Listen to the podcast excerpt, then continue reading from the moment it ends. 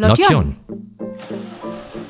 Alter, 35. Beruf, Landwirt.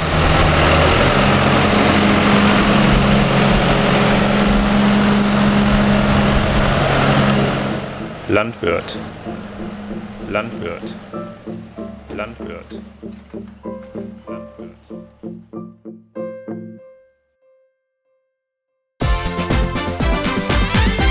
Herzlich willkommen heute zum neuen Podcast von Lotjon. Vor mir steht Henrik Neuhaus. Hallo Henrik. Ja, hallo Thomas. Henrik, Landwirtschaft. Ist das heutzutage immer noch eine männliche Domäne? Ähm, wenn man die reinen Zahlen sieht, äh, ja. Ansonsten würde ich aber sagen, dass äh, es viele Möglichkeiten ähm, gibt für junge Frauen auch da einzusteigen. Und traditionell war zwar immer oder oft der Mann der Betriebsleiter, aber die Frauen haben mindestens die Hälfte der Arbeit gemacht. Ja, weil man sieht es eigentlich kaum, dass äh, sich junge Frauen zum Beispiel, wie du das jetzt gemacht hast, sich selbstständig machen, äh, einen Betrieb übernehmen. Also scheint nicht so deren Ding zu sein. Ja, hier in der äh, im näheren Umfeld wüsste ich jetzt tatsächlich auch keine, aber ähm, so deutschlandweit hat man da doch immer mal so Kontakte ähm, von jungen Frauen, die das wirklich sehr engagiert auch machen und mit großer Leidenschaft und ähm, ja, also da kann sich vielleicht auch noch was tun. Ja, also Engagement, große Leidenschaft, äh, die braucht es auch, nehme ich mal an. braucht es unabhängig vom Geschlecht auf jeden Fall. Ich glaube, bei dir äh, ist es haargenau so auch einer der Grundpfeiler der, der Motivation. Wir stehen jetzt hier auf deinem, deinem Hof, dem Weberhof, im Osten von Mönchengladbach. Kannst du mal kurz schildern, wie es dazu gekommen ist, dass du, ich glaube, Agrarwirtschaft studiert hast und anschließend einen Hof übernommen hast? War das, war das immer der Plan? Äh, Grundsätzlich hatte ich ab einem gewissen Alter den Plan, Landwirtschaft äh, beruflich zu machen. Ähm, Die Leidenschaft dafür hat mir äh, mein erster Lehrmeister in Österreich vermittelt. Und ähm, da haben wir immer Urlaub gemacht und der hat mich dafür begeistert für diesen Beruf. Und nachher ging es dann um die Frage, wie komme ich dahin, welche Möglichkeiten gibt es. Da habe ich dann ganz klassisch eine Lehre gemacht nach dem Abitur und habe mich dann dafür entschieden, die Fachschule für Agrarwirtschaft zu machen und kein Hochschulstudium, ähm, weil das praxisorientiert äh, gewesen ist. Dann bot sich mir halt direkt hier vor meiner Haustür die Möglichkeit, nach einem Todesfall eben diesen Betrieb hier zu übernehmen, den ich von Kind an schon kannte. Wir haben ja also als Kinder immer Milch geholt und ähm, ja, aufgrund der, aufgrund der Nähe zu meiner Heimat Giesenkirchen habe ich das dann hier auch gemacht. Weil äh, das war für mich eigentlich die einzige oder eine einmalige Chance, wirklich selbstständig hier äh, in der Ecke zu werden, wo ich aufgewachsen bin. Sonst hätte sich das vielleicht eher in die neuen Bundesländer oder äh, in die Mittelgebirge halt entwickelt, wenn man sich hätte selbstständig machen wollen. Aber was konkret hat dich an der Landwirtschaft immer begeistert? Da muss ja schon sehr viel Leidenschaft mit im Spiel sein, eine starke Motivation, um äh, diesen beruflichen Weg so einzuschlagen.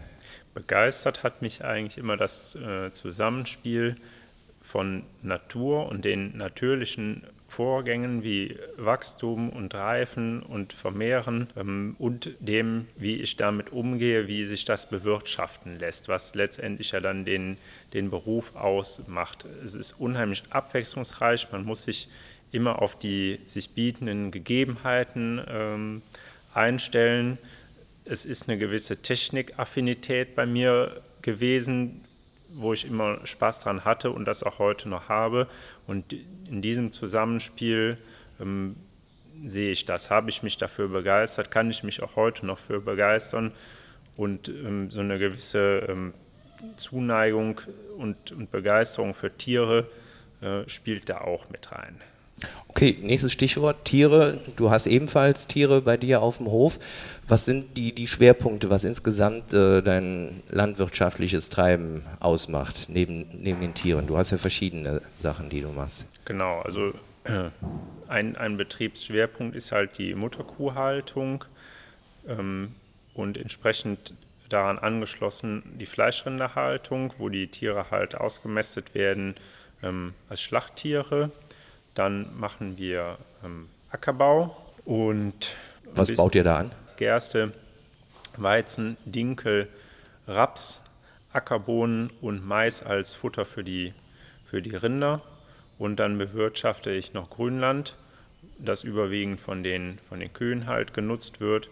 Und ein bisschen Pferdeheu äh, stellen wir da auch noch her. Wenn du sagst Mutterkuhhaltung, also ganz speziell sprechen wir über welche Rasse? Ja, das sind, äh, das sind Kühe der Rasse äh, Fleckvieh.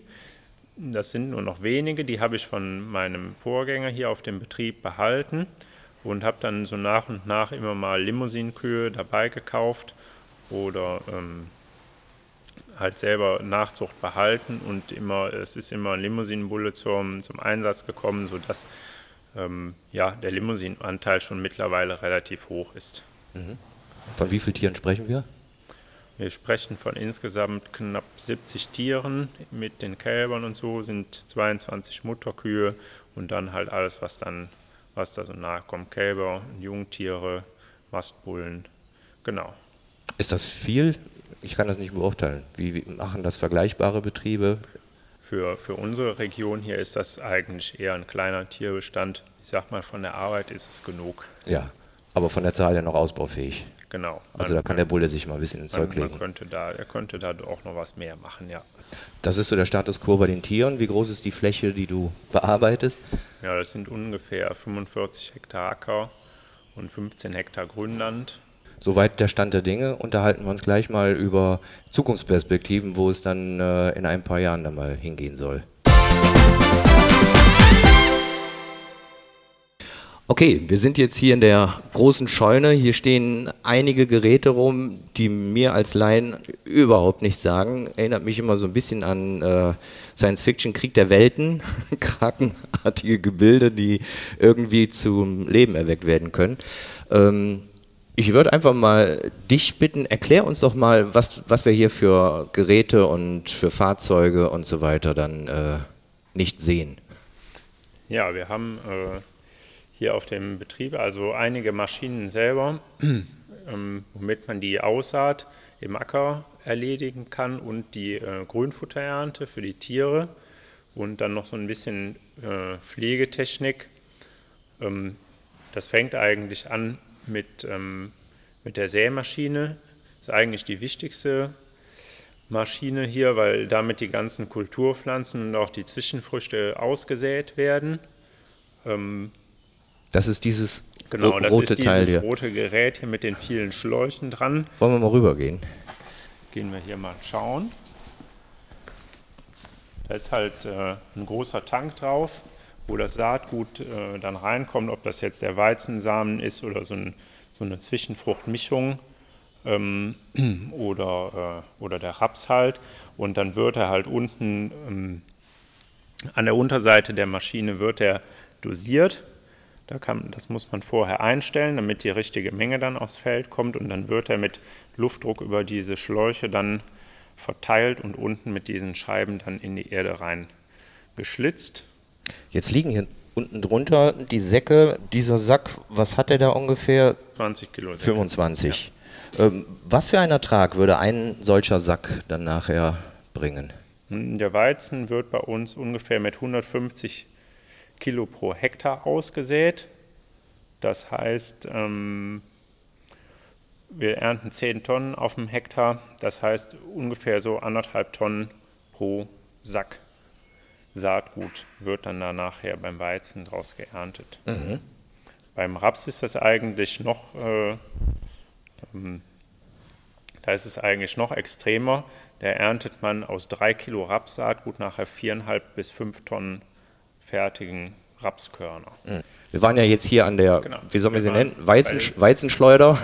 Äh, das ist die Sämaschine. Ach so, die Sämaschine. Ähm, in genau. einem langweiligen Rot. Es gibt nur Grün und Rot in der Lang Landwirtschaft. Äh, das kann ich leider so nicht unterstreichen. Also ich hatte auch schon mal eine gelbe Sämaschine hier. Ähm, Ich finde das Rot aber auch schön, Ja. muss ich auch dazu sagen. Spricht das irgend, nicht irgendwie jungenhafte Triebe an, dass das an Spielzeug erinnert? Also bei mir ist das zumindest so. Ja. Auf den Autobahnen sieht man ab und zu große landwirtschaftliche Fuhrparks stehen. In leuchtendem Rot und Gelb und Grün und irgendwie sehen die immer noch aus wie Spielzeug, obwohl die mehrere Tonnen wiegen. Ja, ich muss auch immer, ich sage das auch gerne scherzhaft, äh, ich habe ja eine ganze Halle voll Ja, Spielzeug. damit haben die dich gekriegt, oder? Das Ja. ist deine eigentliche Motivation. Ja, genau so ist es. Ja, Es ist ja auch ein enormer Pflegebedarf. Ja, das will ja alles äh, geölt, geschmiert, gewartet werden. für jede Maschine werden das schon so vier, fünf Stunden im Jahr sein. Wenn das jetzt ein Schlepper ist, natürlich dann mehr, weil da auch mal Öle gewechselt werden müssen und solche Dinge. Ähm, Die, die Geräte, die werden alle gewaschen, manchmal auch mehrmals im Jahr, ähm, weil die sind sehr teuer und ähm, sollen dann dementsprechend auch äh, lange halten. Deshalb leiste ich mir auch den Luxus, die jetzt hier in einer Halle unterzustellen. Ähm, man könnte die natürlich auch draußen stehen lassen, dann muss man aber damit rechnen, dass dann Lager festgehen und, und das Material einfach leidet. Deshalb steht hier alles drin. Ja. Aber du machst es selbst. Man, man muss es können, man muss es äh, tunlichst dann auch selber machen, allein aus Kostengründen. Das ist, was wir normale Autobesitzer ja schon gar nicht mehr machen. Wir geben unser Auto in Inspektion regelmäßig und damit hat sich das Thema erledigt. Genau, bei den Schleppern ist es also so, dass ähm, da größere Reparaturen auch in der Werkstatt ausgeführt werden, beziehungsweise dann auch ein Techniker hier zum Hof kommen muss. Jetzt so ein Ölwechsel, das, äh, das machen wir hier selber. Das, das habe ich in der Lehre schon gelernt, wie das gemacht wird. Das ist jetzt so auch kein Hexenwerk. Aber alles, was dann auch mit Elektronik und so anfängt, da ist man dann auch sehr schnell am Ende. Ähm, Ich setze allerdings, muss ich auch sagen, bei den, bei den Schleppern jetzt hier noch eher einfache Technik ein, äh, die also über wenig Elektronik äh, verfügt. Und da kann man dann doch auch entsprechend noch viel selber machen. Gehen wir mal zum nächsten. Ich glaube, das würde ich jetzt auch erkennen. Das ist der klassische Flug. Nein, Okay, wir fangen nochmal an. einen Flug wirst du hier auf dem Betrieb nicht finden, ähm, weil ich bewirtschafte das jetzt seit vier Jahren schon komplett fluglos. Ähm, das hatte, habe ich zunächst mal angefangen aus arbeitswirtschaftlichen Gründen, weil das Flügen halt recht zeitaufwendig ist und man eigentlich immer äh, gezwungen ist, mit zwei Schleppern äh, zum Feld zu fahren, damit einer flügen kann und einer säen kann, damit das nicht lange liegen bleibt, weil der Boden sonst austrocknet. Ähm, und die zweite Person habe ich halt oft nicht. Ich bin dann immer darauf angewiesen, äh, dass mein Vater mir hilft oder ein Freund mir hilft und habe deshalb umgestellt auf diese fluglose Bodenbearbeitung und habe meinen Flug dann auch vor zwei Jahren verkauft, nachdem er zwei Jahre nicht gebraucht worden ist und habe mir dann hier diese Scheibenegge gekauft. Scheibenegge. Genau. Ja, ich wusste es. Entweder Flug oder Scheibenegge. Das ist halt, äh, das ist halt eine Maschine, die äh, extra für, für sehr flache Bodenbearbeitung gebaut worden ist, damit man sich das mal vorstellen kann. Ähm, wir reden da also irgendwo zwischen drei und acht Zentimetern. Bodenbearbeitung sehr flach deshalb, weil ich mittlerweile der Meinung bin, dass der Unterboden, der sollte den Bodenlebewesen überlassen werden. Da brauche ich, äh, wenn ich da nichts kaputt gemacht habe, brauche ich da auch nicht dran rumzuwühlen. Dann lässt man lieber diese Tiere da in Ruhe und macht die Bodenbearbeitung halt da mit den Regenwürmern und mit den Pflanzenwurzeln. Das äh, werde ich dir auch nachher im Feld gerne noch zeigen. Okay, aber jetzt muss ich trotzdem mal nachfragen, was, was hat die Egge für einen Job? Genau, die Egge hat den Job, die drückt praktisch in einer rollenden Bewegung mit den Scheiben die obersten drei, vier, fünf Zentimeter Boden zur Seite und wirft die also einmal hoch und schert damit im Grunde genommen die Bodenoberfläche einmal ab. Zum Beispiel nach der Getreideernte wird die jetzt eingesetzt, um einmal die Stoppeln loszumachen und man bricht damit die Kapillarität. Die Kapillare sind so kleine Röhrchen im Boden, die einmal dafür sorgen, dass Niederschlag von oben einsickern kann und auch, dass Feuchtigkeit aus dem Unterboden aufsteigen kann. Und das ist für die Pflanzen sehr nützlich. Und wenn die Ernte äh, gelaufen ist, möchte ich das nicht, weil der Boden dann nicht weiter austrocknen soll. Ich möchte weiter, dass Regen von oben eindringen kann, aber es soll keine Feuchtigkeit von unten verloren gehen, weil ich ja die für die Folgekultur oder für meine Zwischenkultur haben will. Mhm. Und dann kommt die Scheibenegge halt zum Einsatz. Die Scheibenegge vor der genau, Weizen, dann die, Weizenschleuder. Da kommt dann die Weizenschleuder. das hier, das große, der große Trichter. Genau, das ist der, ist der Futtermischwagen. Den das ist halt eine Maschine, die bleibt am Hof. Da wird das Futter für die Tiere gemischt. Ähm, ist im Grunde genommen ist das ein Thermomix für Kühe. Ja, man, äh, man gibt alle Zutaten rein. Da ist eine große Schnecke drin, die vermischt das dann. In unserem Fall ist das dann hier äh, Gras, Mais. Äh, jetzt haben wir eine Hirse-Silage noch von letztem Jahr. Dann schon mal ein paar Futterkartoffeln und äh, Salz und Pfeffer darf natürlich auch nicht fehlen. Also die bekommen ein Mineralfutter und ähm, Natriumbicarbonat. Das ist eine, so ein Pufferfuttermittel, was ein bisschen die Säurebildung im Pansen abpuffert. Das vermischt er schön gleichmäßig und ähm, man kann das damit dann auch am Trog vorbeifahren, sodass also die, die Futtervorlage dann teilweise halt einfach mit Maschinen gemacht wird. Mhm. Da ist also dann wenig Handarbeit äh, für erforderlich. Und hier dieser Futtermischwagen, der kann halt zusätzlich auch noch das Stroh in die Stelle einstreuen. Ah ja. Also der Thermomix hat auch tatsächlich die Beschriftung Solo-Mix. Genau, weil er halt mixt. Da hinten dieses Teil, das ist doch äh, Kampfeinsatz erprobt. Ja, also um das überhaupt mal ähm, zu transportieren, was wir gerade sehen, es sind zwei hochgeklappte Seiten. Genau, das sind so Kreisel mit mhm. Haken dran mhm. und also das sind so Zinken, Federzinken, die haken das dann zur Mitte ähm, und dann läuft das praktisch unter dem Rahmen und unter dem Fahrwerk äh, weg und dann entsteht durch dieses Haken entsteht dann so ein langgezogener Futterhaufen. Mhm. Also das sind zwei links und rechts Kreiselbewegungen, genau. während das Gerät weitergezogen genau, das wird. Gerät wird weitergezogen und fahren so ungefähr zwischen 8 und 10 Kilometer pro Stunde damit. Und dann macht er halt mit den Kreiseln, hakt er dann das Futter von außen zur Mitte und dann fährt man damit Bahn an Bahn und am Ende habe ich dann so saubere mhm. Schwarten im Feld liegen. Mhm. Um das bewegen zu können, ebenso wie hier den Solo-Mix, dafür haben wir dann hier den guten John Deere Genau. Sind zwei äh, Traktoren auf dem, auf dem Hof vorhanden. Von der Betriebsgröße käme ich normalerweise auch mit einem Haus, würde mir zumindest mein Lehrer für Betriebswirtschaft sagen. Aber äh, aufgrund der Tatsache, dass hier Tierhaltung ist und mit der Futterbergung ist es oft praktisch, wenn man zwei Schlepper zur Verfügung hat. Man braucht dann zwar auch einen zweiten Fahrer, aber man muss vielleicht auch nicht drei und vier und fünfmal am Tag alles umhängen. Und ja, ich setze die recht flexibel ein. Die können eigentlich beide alle Maschinen bewegen. Und hier für diesen Schwader braucht man eigentlich normal den kleineren Schlepper, mhm. weil der nicht keinen hohen Leistungsbedarf hat. Mhm. Hier ist der größere Schlepper, der hat jetzt 140 PS. Das wird dem geneigten Autofahrer gar nicht allzu viel vorkommen. Aber entscheidend ist beim Traktor halt das Drehmoment, was der eben äh, transportieren kann.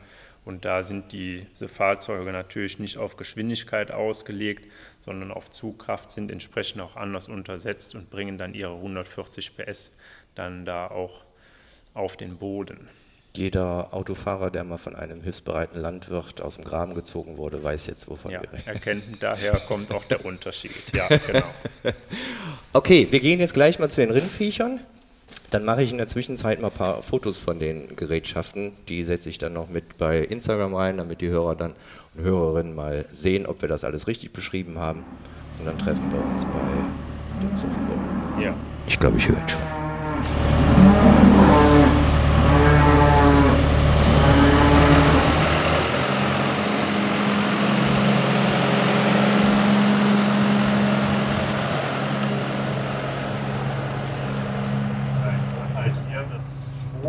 Aus dem Futtermischwagen, das lose Stroh, halt mit diesem Turbine hier reingeblasen und landet dann auf der Liegefläche von den Tieren.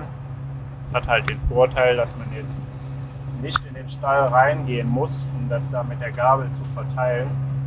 Ist also auch so eine Sache Arbeitsproduktivität. Die Kühe fänden das ganz toll, wenn ich da jetzt reingehen würde. Kann man da überall an einem am Kittel ziehen und hinterherlaufen und so, aber wie gesagt, die Arbeit muss doch irgendwie geschafft werden. Ich habe das Video von dir gesehen, als die äh, das erste Mal auf die Weide kam. Das ist ja ein sehr lebensfrohes Video. Die durch den Zaun gegangen ist. Ja, sind, sind die generell so eher verspielt? Normalerweise hat Ja. man die ja so als ruhige Vertreter auf der Weide liegend vor Augen. Also tatsächlich gibt es bei, ähm, bei Rindern halt auch so ein Pflegealter. Das ist so ungefähr zwischen einem Jahr und zwei Jahren. Äh, wenn die al- als Kälber sind die also, wenn man sich damit beschäftigt und die früh an den Menschen gewöhnt, sehr verspielt. Und wenn die in diesem Pflegealter sind, dann, dann machen die halt sämtlichen Blödsinn. Und dann vergessen die auch schon mal, dass man eigentlich befreundet ist und dass die den auch kennen, der da schon seit anderthalb Jahren steht. Und, oder sie haben dann einfach ein bisschen Übermut drin und dann machen die schon mal so Sachen wie über den Zaun springen, durch den Zaun laufen. Und Ursel. genau. Oh, da ist aber noch ein, ein kleines Kälbchen dazwischen gewesen, oder?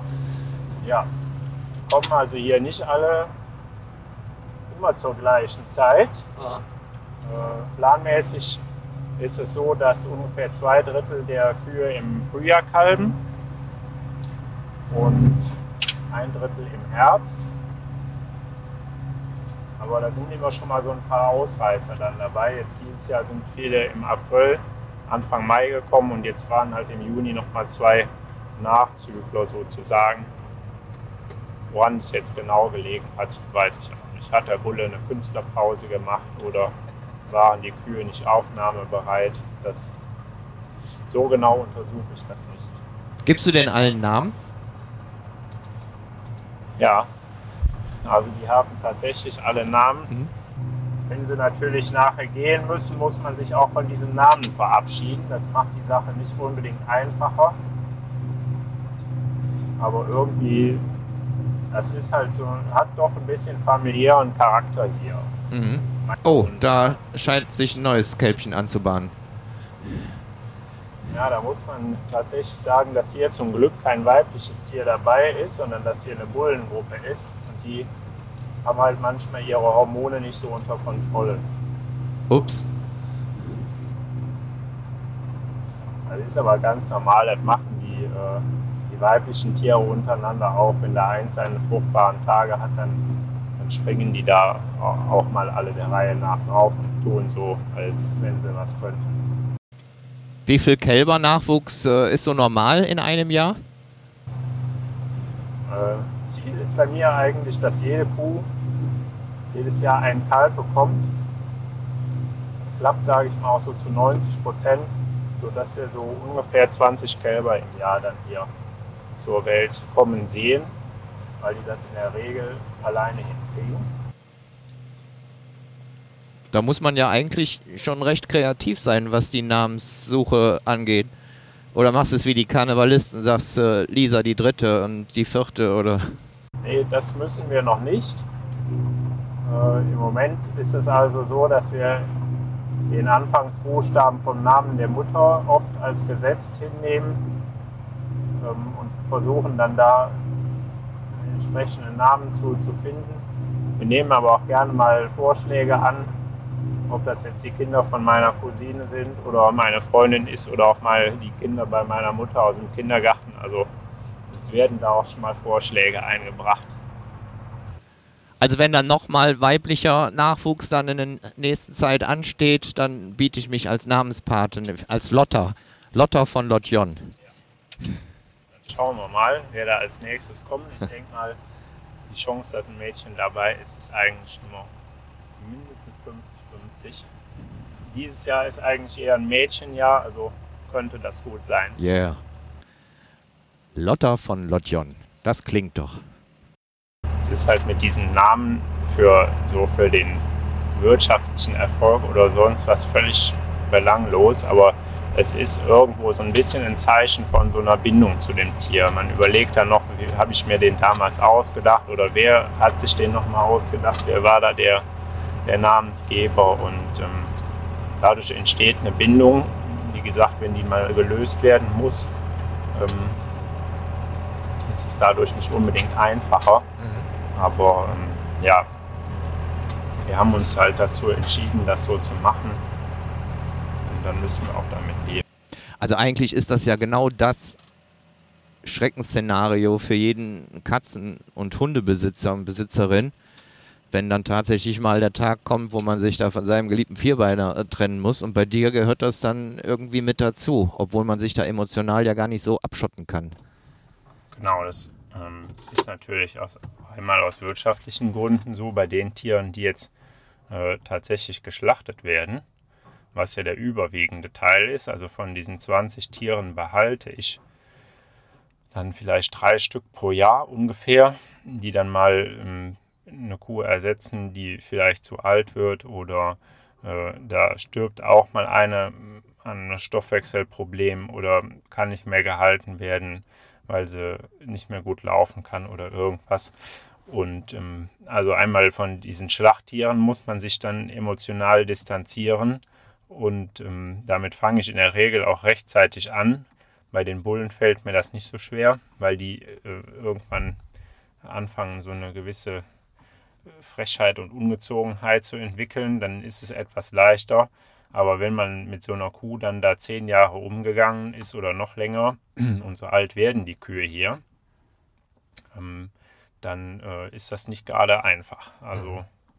ja, das ist schon, das sollte man nicht außer Acht lassen. Es ist natürlich nicht die gleiche ähm, Beziehung, die man vielleicht zu einem Hund aufbaut oder auch zu einem Pferd, was man sich tatsächlich als Haustier anschafft ähm, oder als Haustier hat. Aber ähm, es ist eine Beziehung da. Eine Beziehung da, ja. ja. Wo gehen die Tiere anschließend hin? Wie, wie ist dann so der Kreislauf, also bei den Tieren, von denen du dich dann äh, trennst?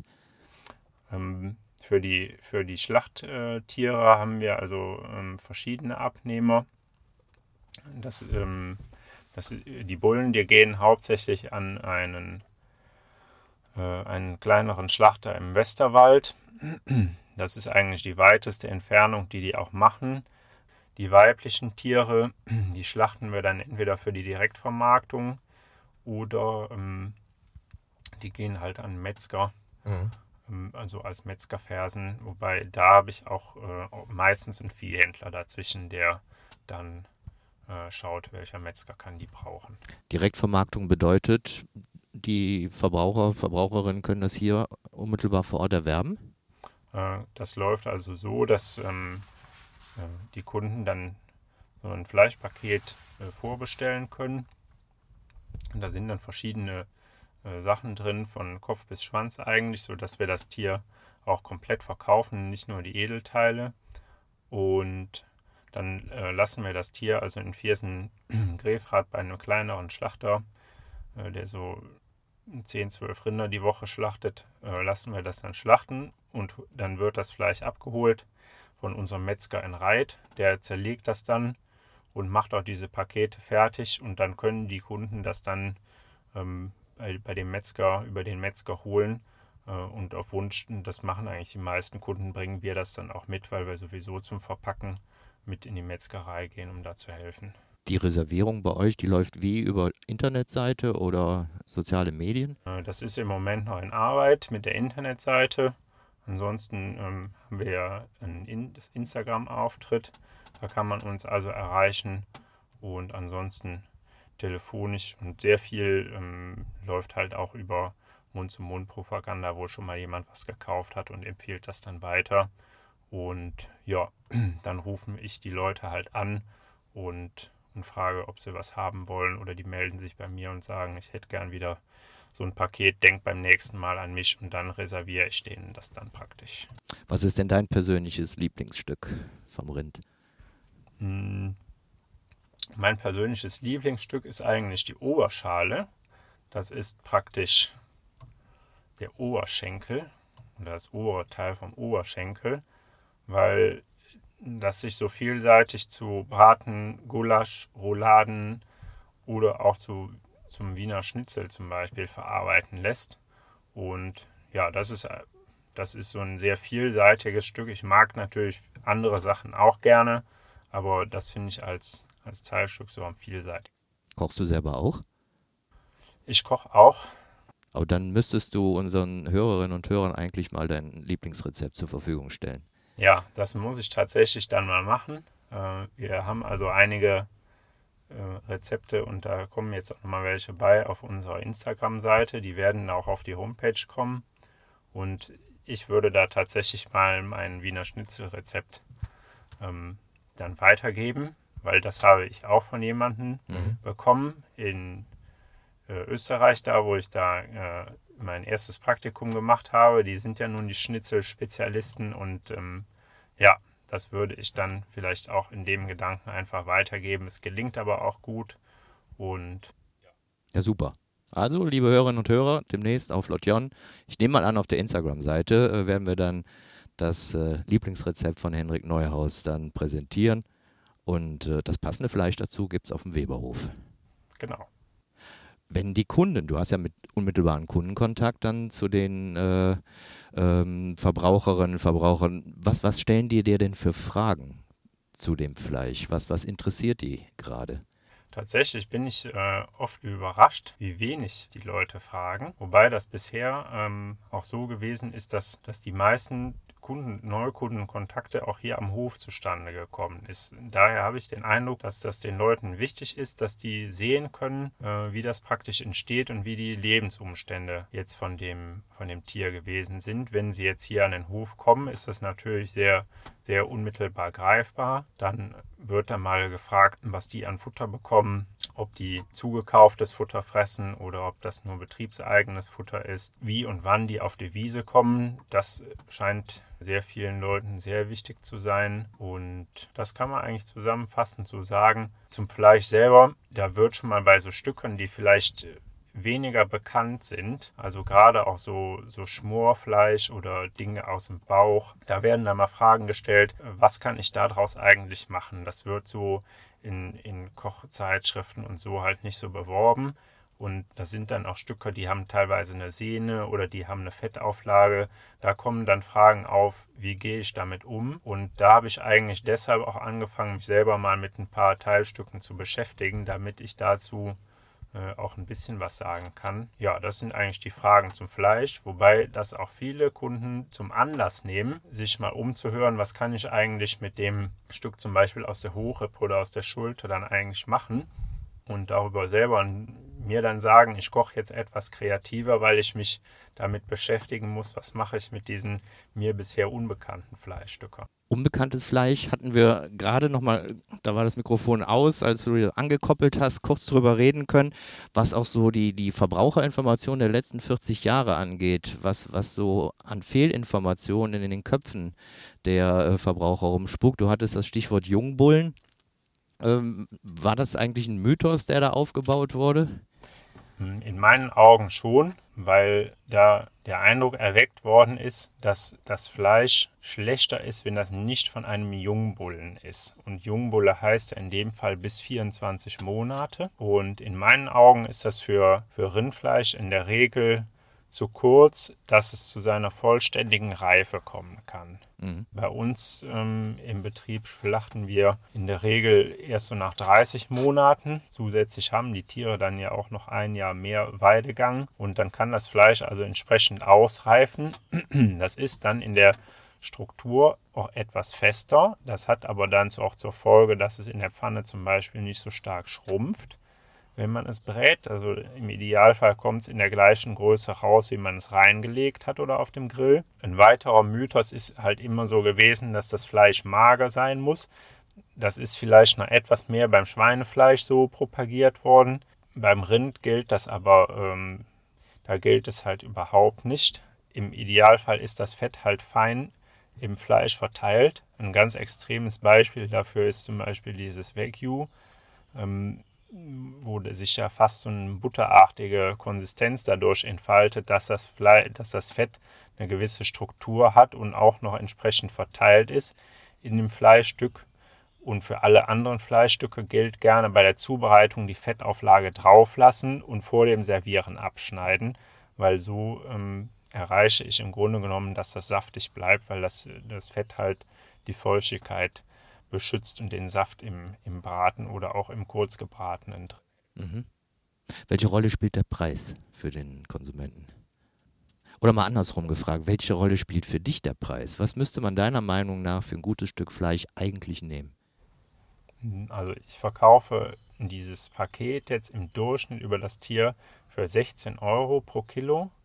Das finde ich gefühlsmäßig schon einen höherwertigen Preis. Es ist aber das, was ich haben muss und auch möchte für den Aufwand, den ich mit dem Tier habe und auch dafür, ähm, dass das Tier halt doch auch ein längeres Leben gehabt hat und ein anderes Leben. Ähm, nämlich mit diesem Weidegang, dass die auch nochmal ein zweites Jahr, ein Jahr mit der Mutter und ein Jahr dann nochmal so mindestens auf die Weide kommen. Das ist aufwendiger und teurer. Die Strohhaltung ist teurer. Das ist bei vielen Kunden kein Preis, wo die zucken. Nichtsdestoweniger ist es für bestimmte oder für einen Großteil der Bevölkerung vielleicht auch ein Preis, den sie sich nicht dauernd leisten können, für, für Fleisch auszugeben. Mhm. Also von daher, ich bin mir bewusst, dass das schon irgendwo ein Hochpreisprodukt ist, ähm, was halt hier angeboten wird. Aber das muss man ja auch nicht jeden Tag essen. Genau.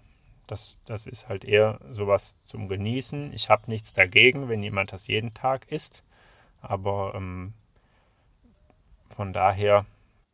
Und das wäre bei deiner äh, Fütterungsvorgehensweise auch gar nicht schädlich für den Verbraucher, wenn man dein Fleisch jeden Tag essen würde. Was ich halt sagen kann, ist, ähm, bei uns kommt halt äh, auf jeden Fall kein vorbeugendes Antibiotikum oder ähnliches ähm, äh, zum Einsatz, wenn ein Tier krank ist. Und in der Regel sind das dann hier entweder ähm, Erkrankungen des Atmungsapparates oder ähm, dass es sich mal irgendwo am Bein verletzt hat. Dann muss ich natürlich behandeln. Dann habe ich da aber auch entsprechende Wartezeiten drauf, ähm, denn ich darf dem Tier ja kein, kein Leiden zumuten. Ähm, es ist allerdings wirklich sehr selten. Also wenn wir wegen so einer Sache ein oder zweimal im Jahr einen Tierarzt hier haben, ist das dann viel. Mhm. Äh, das kann sich jetzt jeder selber bewerten auf die, auf die Anzahl Tiere, wie oft man vielleicht als Mensch auch krank ist und da was in Anspruch nimmt, ähm, wie man das halt sieht.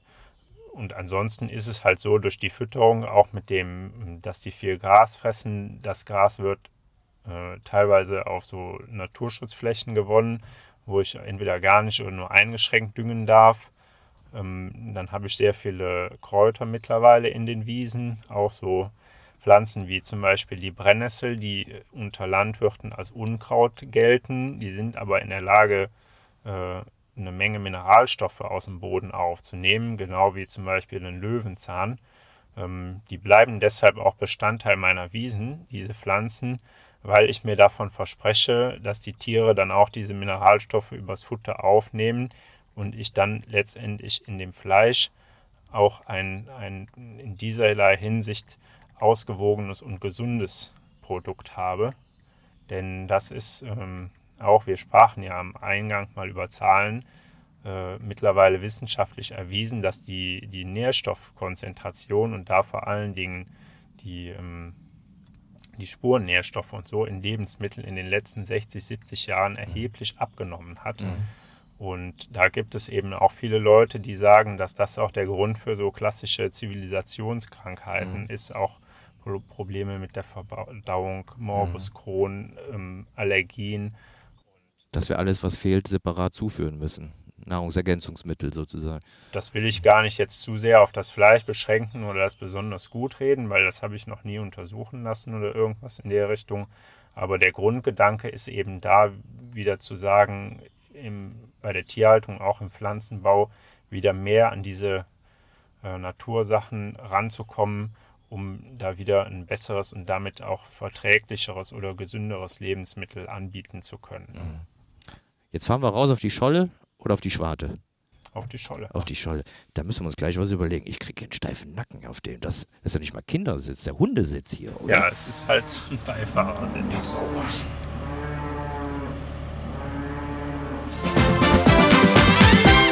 Also wir sind wieder unterwegs, sitzen auf dem Bock in Richtung äh, Steinfort, sagtest du gerade? Genau. Da wolltest du ein Feld kontrollieren. Ja, und zwar steht da dieses Jahr Silomais auf dem Feld für die Kühe und den habe ich mit äh, bodenschonenden Aussaatverfahren angebaut und da möchte ich jetzt mal kontrollieren, wie das geklappt hat, äh, wie der Mais selber aussieht, wie die Wurzelentwicklung ist, wie viel von der Gründüngung noch da ist, was die Bodenlebewesen machen und das können wir dann gleich mal zusammen machen. Ja. Das heißt, du baust Futtermittel selber an. Genau. Ist das nur eine Kostenfrage oder hat das auch einen qualitativen Effekt? Tatsächlich beides. Mhm. Der qualitative Effekt ähm, ist auf jeden Fall derjenige, dass ich durch den eigenen Anbau das natürlich selber in der Hand habe, wie das abläuft. Und das kann natürlich auch mal schief gehen, wenn man das dann nicht richtig macht. Inwiefern? Ja, dann kann da auch schon mal ein geringerer Ertrag stehen. Also das habe ich letztes Jahr zum Beispiel bei dem Silo Mais gehabt auf einer Fläche. Da wollte ich was Neues ausprobieren.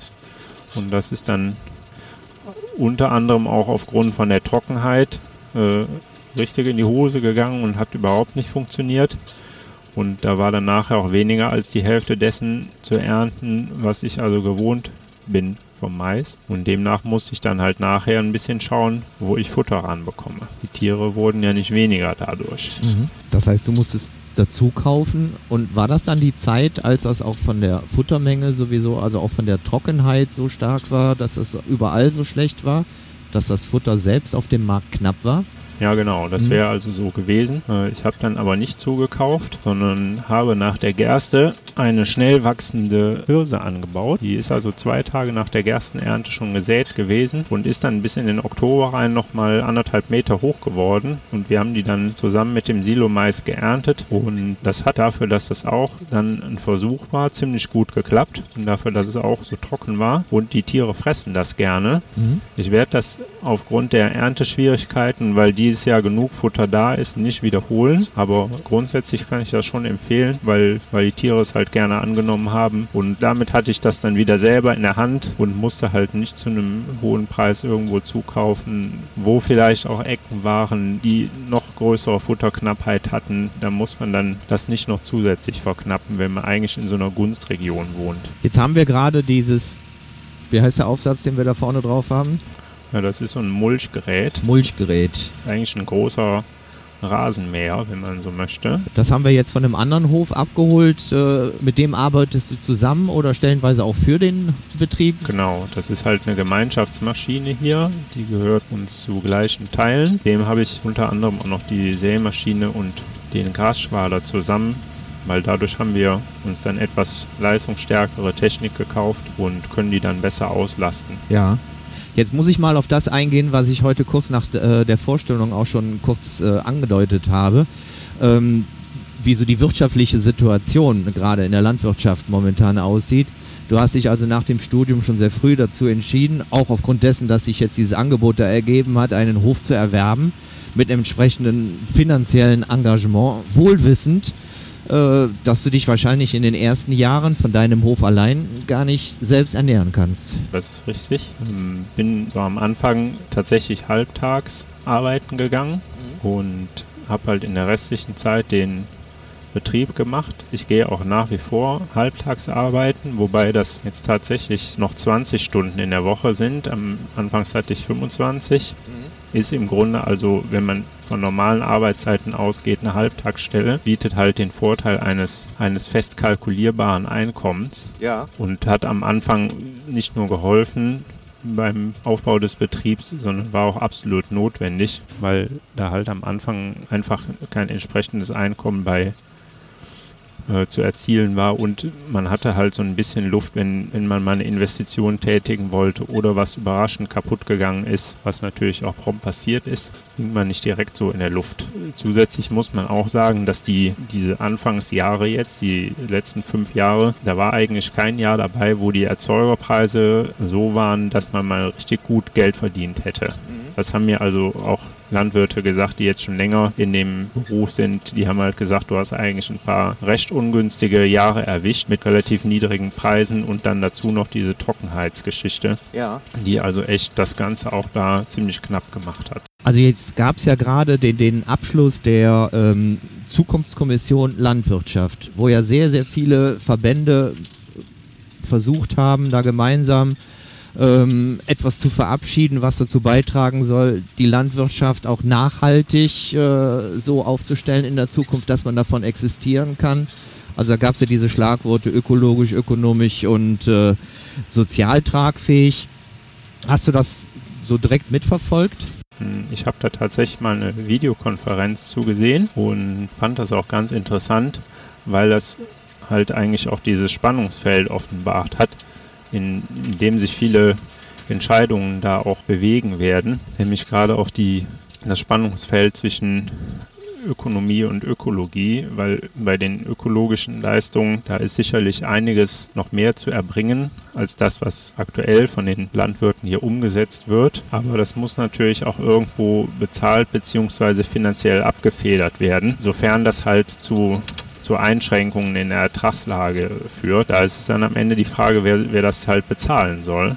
Ob das der Verbraucher über den Produktpreis macht oder ob das dann als Allgemeinleistung halt aus dem Steuersack äh, aufgebracht werden soll. Und da habe ich auch Verständnis dafür, wenn, wenn Leute sagen, ja, ihr kriegt aber schon genug Geld. Mhm. Das muss jetzt auch einfach mal drin sein, dass ihr das ohne einen separaten Ausgleich halt macht. Aber das würde bedeuten, dass die Erzeugerpreise dann steigen müssten. Ja, und das passiert halt ähm, im Grunde genommen nicht, weil wir internationale Märkte haben.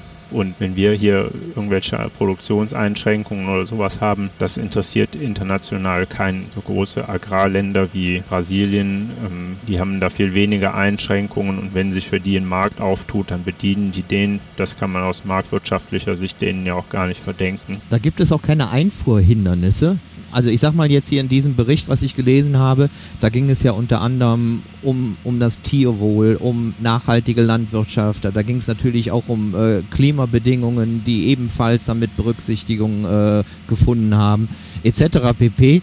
Und äh, dann kann ich mir vorstellen, was dann so günstig aus äh, anderen Ländern, anderen Kontinenten eingeführt wird, da herrschen solche Werte vielleicht nicht so ganz vor.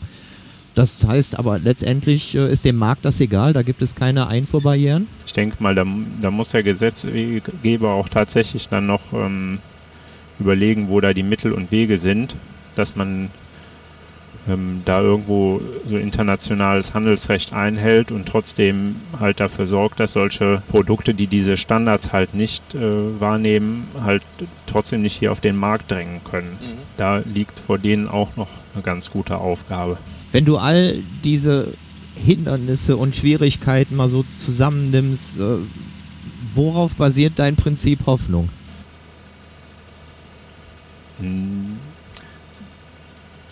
Ich sag mal, die, ähm, die Lobbyverbände der, der Landwirte, die haben schon, also die Bauernverbände, die haben schon einen gewissen Einfluss, auch bei der EU, sodass ich davon ausgehe, dass die sich schon an geeigneter Stelle da auch als Berufsvertreter da, da einsetzen werden. Ähm, und mein Prinzip Hoffnung basiert auch darauf, dass doch wieder mehr Verbraucher bereit sind, sich da irgendwo aufklären zu lassen und auch sagen, das ist mir nicht egal, dass das jetzt das argentinische Steak ist, wo ich nicht weiß, ob das Tier wirklich in der Pampa gelaufen ist oder ob das doch in so einem Feedlot gemästet worden ist.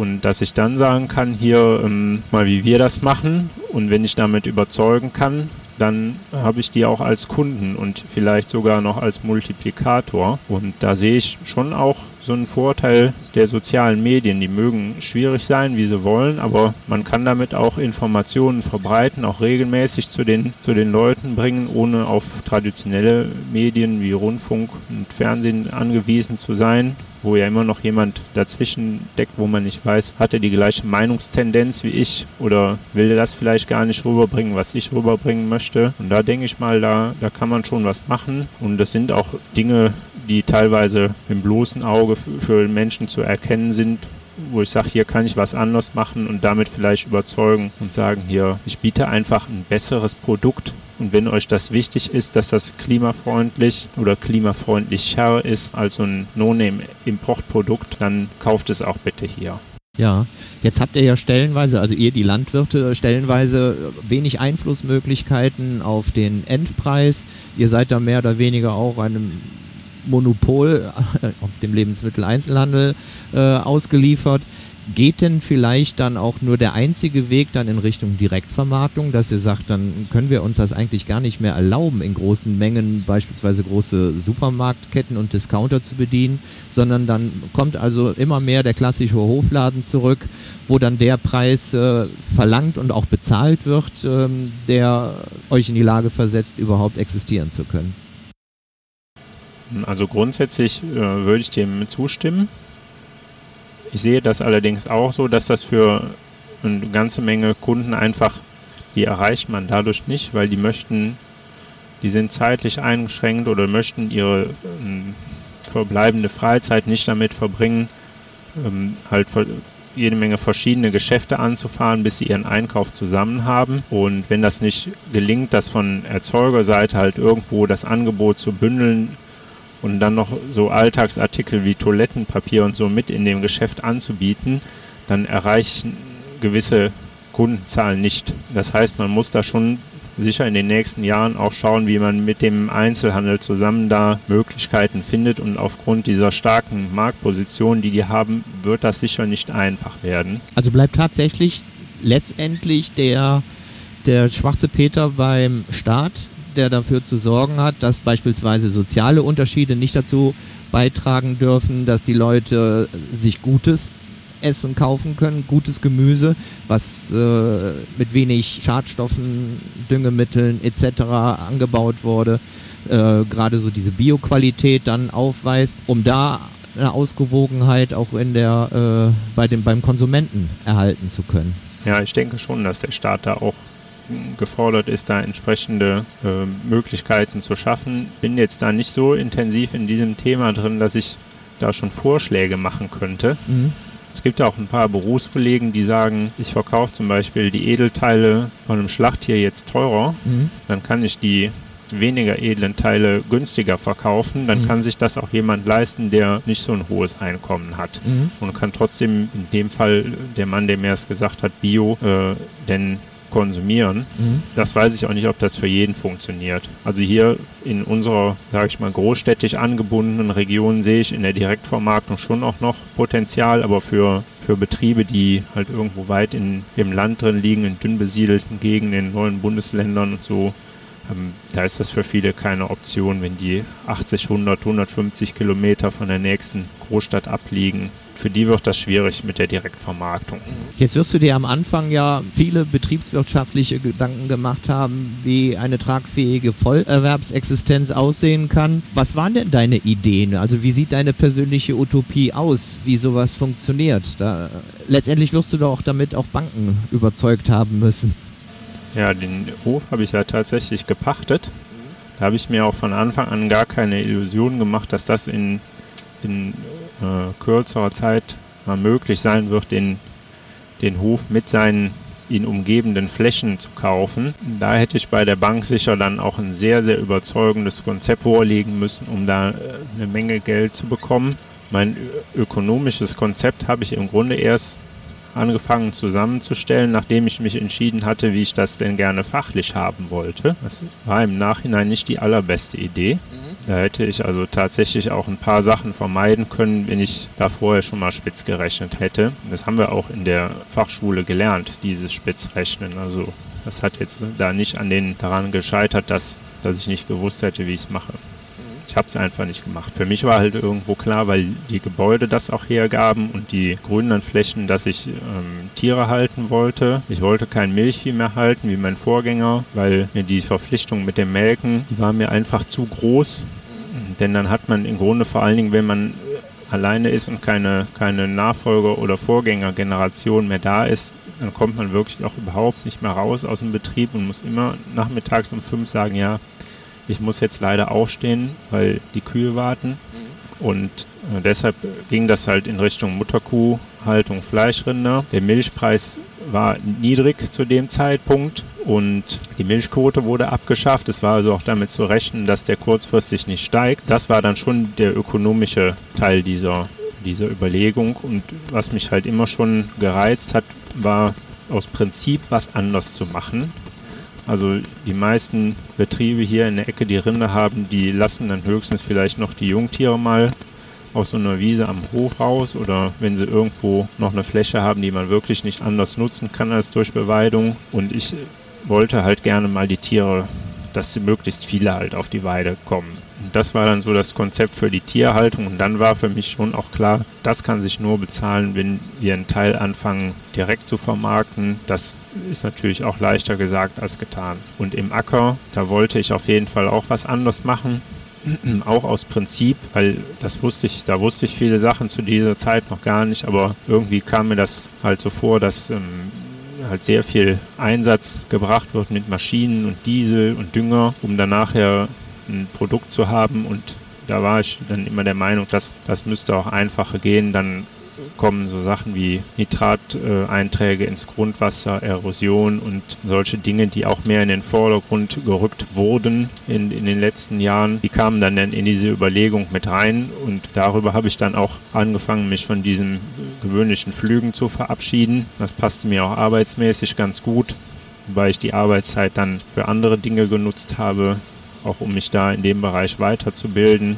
Und langfristig soll das eigentlich mal mehr oder weniger auf ein Direktsaatsystem rauslaufen, wo man den Boden quasi gar nicht mehr bearbeitet, sondern nur noch die, ich sag mal nur noch, die Saat reinsteckt und halt viel von der Arbeit den Bodenleben da, äh, da überlässt.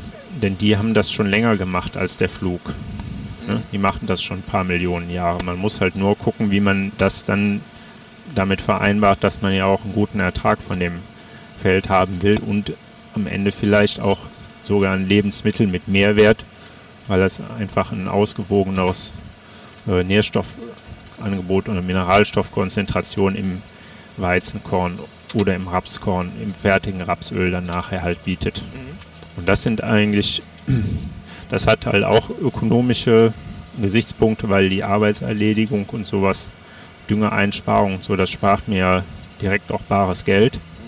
Mhm. Äh, da ist es halt so, dass das Wissen, wie ich das praktisch umsetze, zu erlangen, das ist da die größere Herausforderung. Jetzt machst du dir solche Gedanken und bildest dich dann persönlich auch weiter. Aber sobald die Leute dich dann mit der Spritzmaschine auf dem Feld sehen, bist du dann trotzdem wieder die Umweltsau. Ja, das sieht man natürlich von außen nicht was jetzt da drin ist. Ob ich da mit einem äh, Insektenvernichter, äh, um mal so ein, so ein, Schlagwort da zu nehmen, damit fahre oder ob ich da jetzt mein, mein Komposttee-Präparat da ausbringe oder nur einen Spurennährstoff. Und ja, da habe ich den Eindruck, da muss ich halt mehr informieren. Okay, jetzt haben wir bald schon zwei Felder an den Rändern ab, also nicht abgemäht, sondern eher beschnitten, ne? Genau, die Bankette. Ja. Das machen wir halt jetzt um diese Zeit, weil die Gräser oder auch die Kräuter, die auf den Banketten wachsen, die machen halt jetzt Samen und der sollte halt nicht ins Feld reinfliegen, weil sonst muss ich den ja da wieder wegarbeiten oder wegspritzen. Das wollen wir ja so wenig wie möglich. Okay, das heißt, gleich kommen wir dann zu dem Feld, wo wir uns den Boden anschauen und die Regenwürmer zählen. Genau, auf dem Maisfeld haben wir das Bankett ja jetzt schon fertig. Ich helfe jetzt hier gerade noch eben dem Nachbarn, weil ich einmal hier in der Ecke bin. Dann braucht er nicht hier hinzufahren, der macht mir das an einer anderen Stelle dafür. Und dann nehmen wir mal die Grabgabel und werfen mal einen Blick in den Boden.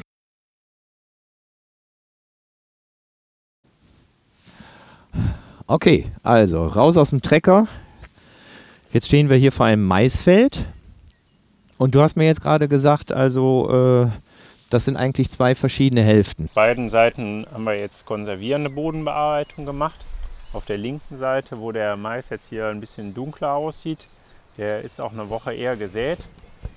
Da haben wir dann mal so ungefähr 10 cm tief mit dem Grubber gearbeitet, die Begrünung eingearbeitet, bisschen Boden bewegt und dann anschließend mit einer Sämaschine, die das eben kann, die ist auch extra für den Mais, ähm, halt eingesät. Das sah dann ziemlich wild aus, weil das ganze, die ganzen Reste von der Winterbegrünung halt noch oben drauf lagen. Aber das macht eben Korn, wenn das vernünftig platziert ist, gar nichts aus. Das wächst einfach dazwischen durch. Macht das in der Natur ja auch. Wenn es halt runterfährt, in der Natur hat auch keiner da geflügt, wo, wo das Maiskorn hinfällt. Und mhm. trotzdem äh, wächst der Mais. Und auf der rechten Seite habe ich eine Wochschiene aus England gearbeitet. Die macht halt eine Streifenbearbeitung. Die lockert halt nur da, wo die Maispflanze auch hinkommt, den Streifen und legt dann dahinter gleich das Korn ab. Und die Streifen dazwischen bleiben unbearbeitet und demnach können auch die Bodenlebewesen da ungestört ihrer Arbeit nachgehen. Mhm. Ähm, denn beim Flügen, da bleiben auch viele Regenwürmer auf der Strecke. Und ähm, da die aber die Bodenbearbeitung im Grunde genommen, wenn man den Boden nicht durch zu schweres Befahren kaputt macht, komplett übernehmen können, ähm, will ich die halt fördern. Mhm. Nach besten Möglichkeiten. Und wonach schaust du jetzt hier im Boden? Genau, wir, wir graben jetzt mal so einen Bodenziegel aus und hier kann man auch ganz gut er, äh, erkennen, dieses feine Kapillarwerk hier zwischen, was halt dafür sorgt, dass auch der Regen, der jetzt in den letzten Tagen reichlich gefallen ist, halt hier in den Boden einsickert und nicht obendrauf abläuft. Das hier auf dem Stück auch ganz interessant, weil das hat eine leichte Hangneigung und da sollte halt keine Erde ins Dorf laufen. Und hier sieht man halt durch so ein Strohhalm großes Rohr, kann der halt natürlich super weglaufen. Mhm. Und der Regenwurm ist eigentlich eine Tunnelbaumaschine. Der kleidet die Außenwand mit Glomalin aus. Das ist so eine Art Kleber und man kann das eigentlich mit Spritzbeton im Tunnelbau vergleichen. Und das ist halt wohl bis zu 14 Jahre stabil in der Erde, wenn es nicht gestört wird. Und das finde ich schon beachtlich. Kann man das so als prähistorische Anbaumethode bezeichnen? Weil du sagst, das geht jetzt eigentlich zurück zu den Ursprüngen, wie die Natur das eigentlich selber immer schon geregelt hat? Ja, könnte man durchaus so sagen. Da denke ich halt, da liegt noch so ein Aufgabenbereich. Hier sieht man zum Beispiel, dass dieser Ernterest, also das ist jetzt der Rest von einer der Zwischenfruchtpflanzen hier, der ist intensiv mit Pilz bewachsen. Da haben wir eigentlich äh, grundsätzlich in unseren Böden viel zu wenig Pilze im Vergleich zu einem naturbelassenen Boden. Mhm. Ähm, die Pilze sind aber für gewisse äh, Stoffwechselvorgänge im Boden ganz wichtig. Und deshalb kann man die halt auch fördern, indem man denen entsprechende Bedingungen gibt. Ähm, und wenn ich jetzt zum Beispiel Pflanzen gegen einen Pilz behandle mit einem üblichen Fungizid, kommt davon natürlich auch was auf den Boden und verhindert auch, dass sich da ein Pilz ausbreitet. Das wird aber beim Mais auch sonst nicht gemacht. Ja, ansonsten ist der Boden hier locker, der krümelt gut auseinander. Der ist tragfähig. Hier haben wir auch schon den ersten Regenwurm dann. Die haben eigentlich nicht ihre höchste Aktivität jetzt um die Zeit, weil es normal ja auch trockener ist. Aber hier fällt alles wunderbar auseinander. Hier kann eine Pflanze locker drin wachsen und das ist der unbearbeitete Streifen. Also Experiment erfolgreich. Also kann man sagen, dass also durch äh, dieses natürliche Verfahren der Ertrag äh, absolut äh, da ist, wie man sich den wünscht und gleichzeitig konntest du noch Kosten einsparen. Genau. Ich gehe davon aus, dass hier der Mais einen ganz normalen ortsüblichen Maisertrag bringen wird. Hier sind jetzt so kleine Ecken, wo man sich vielleicht mal gedreht hat oder wie da vorne habe ich auch, denke ich mal, nichts gesät. Aber ansonsten gefällt mir der Bestand ganz gut und war jetzt ein einfaches Arbeitsverfahren, hat den Boden wenig belastet und gibt vor allen Dingen dem Bodenleben die Möglichkeit, sich da ungestört zu beschäftigen und sich auch um meine Pflanzen zu kümmern. Mhm.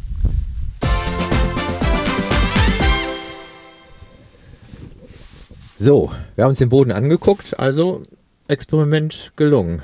Henrik freut sich gerade. Ja, ich bin sehr zufrieden mit dem, was ich hier gesehen habe.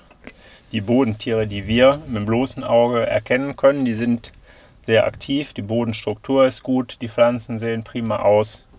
Bin ich sehr zufrieden mit dieses Jahr. Ja, supi. Ich bin auch sehr zufrieden mit dem, was wir heute alles erfahren durften, was du uns erzählt hast. Dafür recht herzlichen Dank. Ja, sehr gerne. Interessante Geschichte, hat tierisch Spaß gemacht. Ich hoffe euch auch. Die nächste Folge, ich hatte es schon mal angekündigt, äh, dreht sich um das Thema Buch. Da werden wir auch äh, mit Sicherheit einige Buchtipps dann auch noch übermitteln können. Gerade jetzt so für die Urlaubs- und die Reiselektüre. Danke, dass ihr heute dabei gewesen seid. Bleibt uns gewogen, erzählt weiter, dass es Lotjon gibt und das war's für heute. Lotjon.